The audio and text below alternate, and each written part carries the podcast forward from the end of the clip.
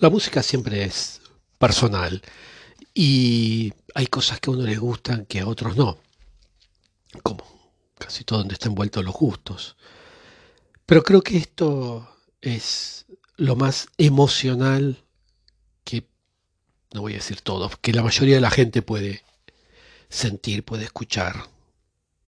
Yo descubrí a Janis Joplin cuando yo era muy chiquitito eh, y la verdad que no tengo ninguna pretensión de objetividad cuando hablo de ella. Pero sobre todo porque, como decía, la música es un fenómeno personal y subjetivo. Yo creo que Janis tiene, no tenía, tiene una voz que una vez que la escuchan los va a perseguir para siempre. Una voz que dice muchas cosas, una voz que, que, hace llorar. Y si no, al menos eh, hace estremecer. Después que descubrí a Janis Joplin de chiquito y fueron pasando los años, fui escuchando distintos cantantes con una enorme expresividad, con una enorme calidad musical, calidad vocal. Pero la verdad que nadie como Janis Joplin.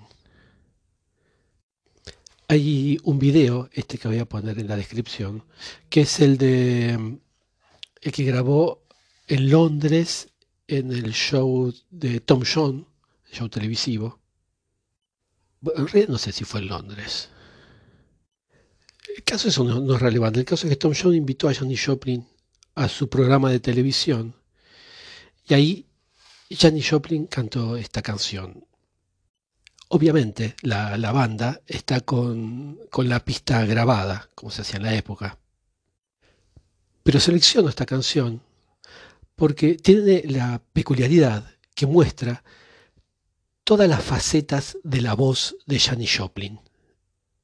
Desde esa suavidad del tono puro hasta ese, ese, desgarro, esa voz desgarrada que la caracteriza tanto. Eh, pero esta canción, que no es de ella, ¿eh? Little Girl Blue, eh, es em, de Richard Roger. a ver, por acá lo tenía anotado. Sí, fue compuesta en 1935 por Richard Roger y Lawrence Hart. Em, que, obviamente se traduce como la nenita triste. No vamos a traducir como la pequeña nena azul, no tendría ningún sentido. Tal vez triste, tal vez se podría decir nostálgica, tal vez la pequeña niña dolida. Pero bueno, traducir no se puede dar precisión en la traducción, es realmente difícil. Pero esta canción nos muestra todo, esa enorme capacidad como artista de Janis Joplin para, interpretar esto, esta canción. Yo les recomiendo que eh, lean la letra em, o tengan la traducción, pues si saben inglés no hay problema, escúchenla, porque es importante también la letra en esta canción. Quisiera agregar algo, algunas peculiaridades más sobre esta canción. Cuando Janis no estaba cantando, estaba moviendo la cabeza, o estaba bailando, o estaba haciendo algo. En el escenario iba de un lado al otro del escenario, en fin, se movía. Pero en esta canción en particular está especialmente estática, también interpretando ese desamparo del que habla la letra. A mí me parece increíble cada vez que la escucho, que solo estuvo tres años, ¿cómo se diría?, en el estrellato, es, es absolutamente increíble. ¿Cómo me gustaría que no se hubiese dado esa sobredosis de, heroína en el 71? Que, me encantaría que, que, que, Joplin siguiera aquí, eh, estaría cantando, sin lugar a dudas seguiría cantando, sería un, no sé qué sería. Pero bien, como decía, aquí en la canción la vemos desprotegida frente a un mundo que, que le era hostil, o que ella lo sentía como una agresión, como que la agredía. Y es que la pasó mal desde chiquita ya. Por ejemplo, en la escuela sus compañeritos se reían de ella, la, la agredían porque era fea, porque era rara, porque era regordeta. Yo creo que esto, sobre todo, de cuando ella era chiquita y una serie de sufrimientos de este tipo que tuvo, es en gran medida lo que interpreta en esta canción. La pequeña niña triste. Pero esa voz, es lo que nos cuenta esa voz. Ok, la letra está bien, pero todo lo que interpreta y nos transmite, todo lo que nos está diciendo esa voz.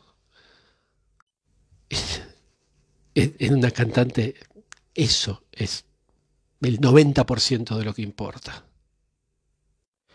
Bueno, yo ahora voy a escuchar, voy a sumergir nuevamente en esta canción de Janis Joplin y mm, les recomiendo que la escuchen. Nunca nadie interpretó el blues como ella, ni antes ni después. Nunca nadie tuvo una voz así, una entrega así, esa, esa intensidad que tenía Janis Joplin para para volar tan cerca de la llama. Tal vez demasiado cerca de las llamas. En fin, sepan cuando escuchen esta canción que ella se lo está cantando a ella misma, a ella cuando era ella chiquita, pero también a ella ahora, o cuando estaba cantando, cuando tenía la edad de esta canción. Con ese juego, ¿no? De a veces decirle a otro lo que uno se está diciendo a uno mismo.